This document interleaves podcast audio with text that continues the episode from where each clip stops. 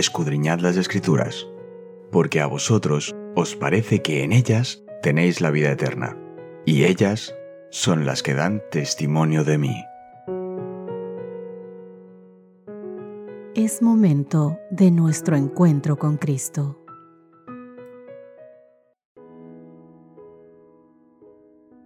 Hola, ¿qué tal? Muy buenos días, queridas amigas, queridos amigos. Espero que estés pasando un excelente día.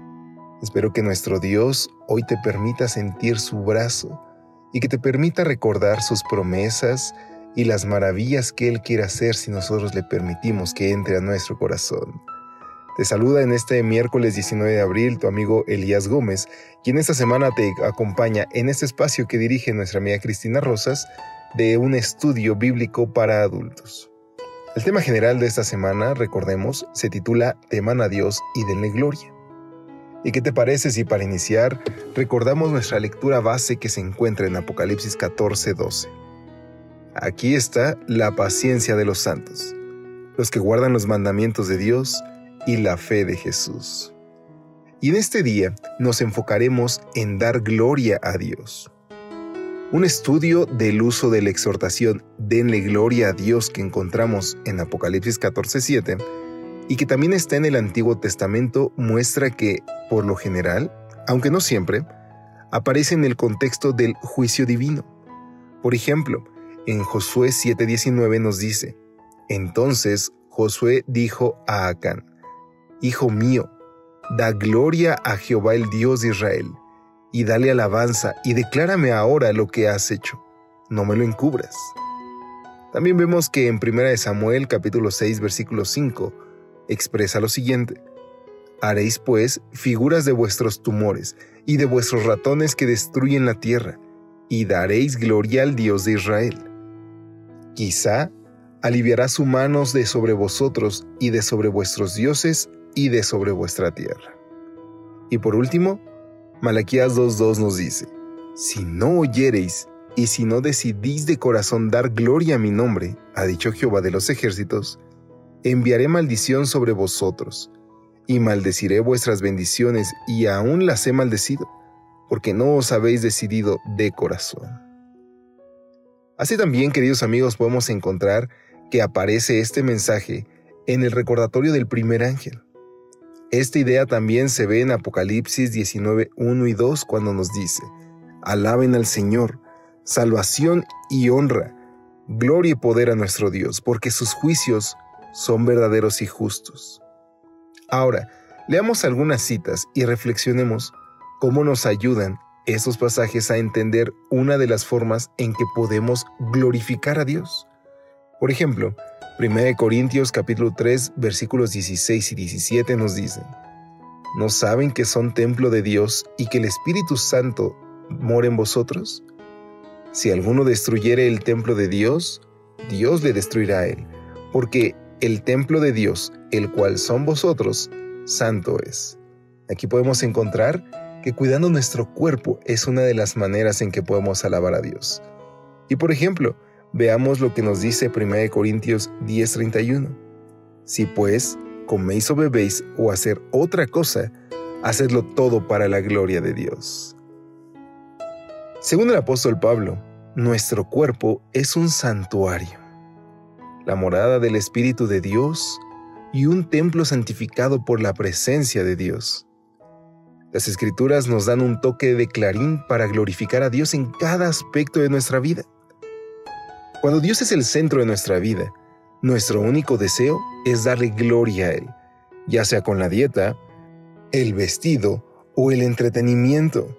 Cada aspecto de nuestra vida da gloria a Dios.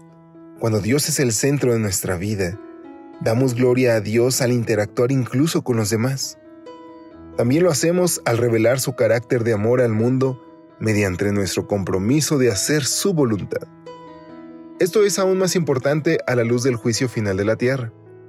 Por ejemplo, en Romanos 12, versículos 1 y 2, encontramos que hay una apelación que hace el apóstol Pablo con respecto a la totalidad de nuestras decisiones en la vida.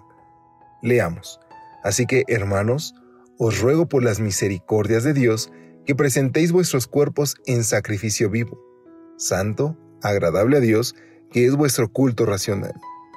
No se conformen en este siglo, sino transformaos por medio de la renovación de vuestro entendimiento, para que comprobéis cuál es la buena voluntad de Dios, agradable y perfecta. La palabra griega del Nuevo Testamento para cuerpo en este pasaje es somata, que se traduce mejor como la suma colectiva de lo que somos, cuerpo, mente y emociones. La versión bíblica Phillips en inglés traduce la expresión culto racional como adoración inteligente.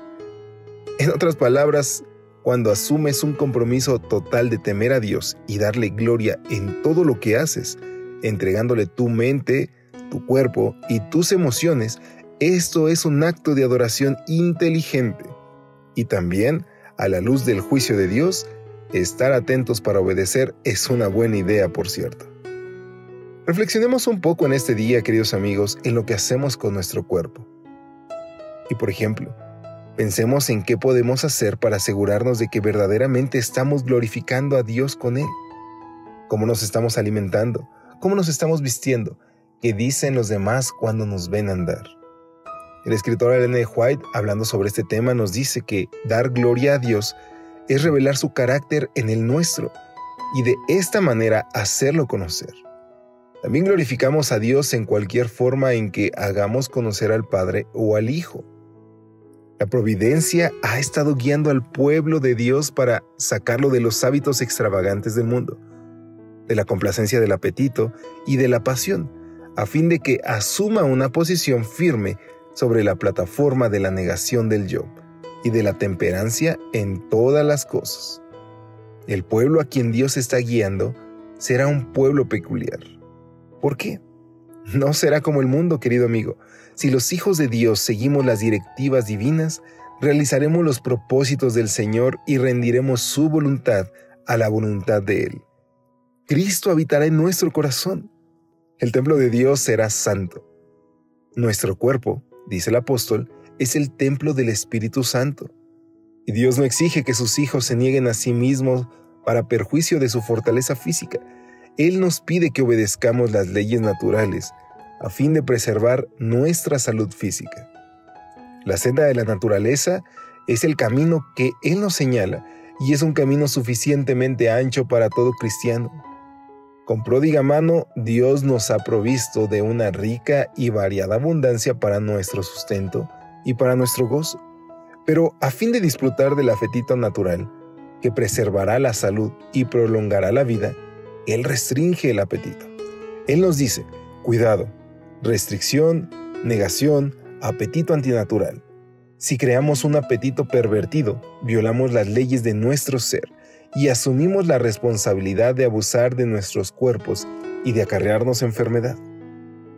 El hombre, querida amiga, querido amigo, es una hechura de la mano de Dios. Somos su obra maestra. Somos creados con un propósito elevado y santo. Y sabes, Dios desea escribir su ley en cada parte del tabernáculo humano. Cada nervio y músculo, cada prenda mental y física han de guardarse puros. Porque Dios tiene el propósito de que el cuerpo sea un templo para su espíritu. Cuán solemne es, queridos amigos, entonces, la responsabilidad que se confía a cada alma. Si contaminamos nuestros cuerpos, estamos produciendo un daño no solamente a nosotros mismos, sino a muchos otros. Así que la invitación de hoy es que seamos un sacrificio vivo. El cuerpo, según nos dice, es el templo del Espíritu Santo, la morada del Espíritu y requiere de todos los que llevan su imagen que cuiden de sus cuerpos para servirlo y glorificarlo. Para finalizar, Debemos de recordar que tenemos el deber de saber cómo preservar el cuerpo en la mejor condición de salud posible. Y tenemos el sagrado deber de vivir a la altura de la luz que Dios nos ha dado tan generosamente. Y es así que, queridos amigos, nuestro estudio hoy nos lleva a tomar un compromiso. Hoy decide iniciar con un hábito saludable, tomar más agua, alimentarte mejor, ser más temperante. Todo esto te ayudará a sentirte mejor tanto física, emocionalmente. Y también nos permitirá tener la mente más clara para recibir las grandes promesas de nuestro Dios. Ha llegado el momento de despedirnos, por lo que te pido que te unas conmigo en esta oración. Querido Padre, Gracias Señor porque nos amas. Gracias porque nos dejas suficiente luz y claridad para que podamos ser felices y plenos. Hoy te entregamos nuestros hábitos. Queremos mejorarlos y honrar así tu nombre. Te imploramos tu compañía en el nombre de Jesús. Amén. Dios te bendiga. Nos escuchamos mañana si lo permite. Hasta pronto. Gracias por acompañarnos. Te recordamos que nos encontramos en redes sociales. Estamos en Facebook, Twitter e Instagram como Ministerio Evangelike. También puedes visitar nuestro sitio web www.evangelike.com.